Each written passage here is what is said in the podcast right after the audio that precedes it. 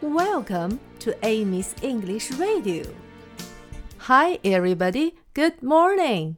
小朋友们，今天这四种颜色的蜡笔要做大动作了，它们要伸展它们的身体，stretch up，伸展，stretch up，stretch up，stretch up。 Stretch up。现在让我们一起做伸展动作吧。和我一起把你的两只手向上伸，伸到你的头顶之上，high above your head。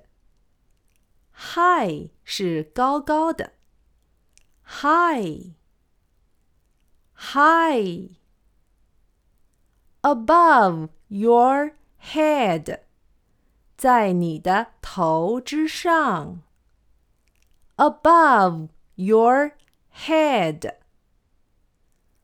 above your head，连起来就是 high above your head。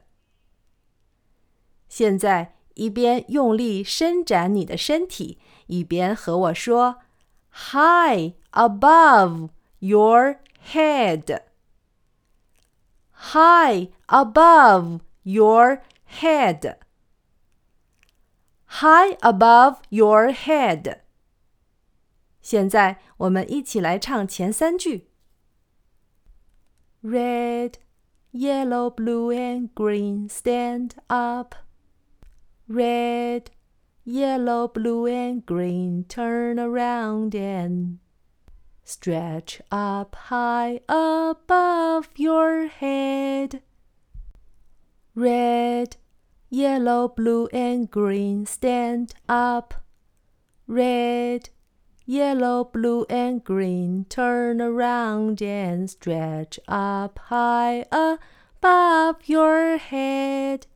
Red, yellow, blue, and green sit down.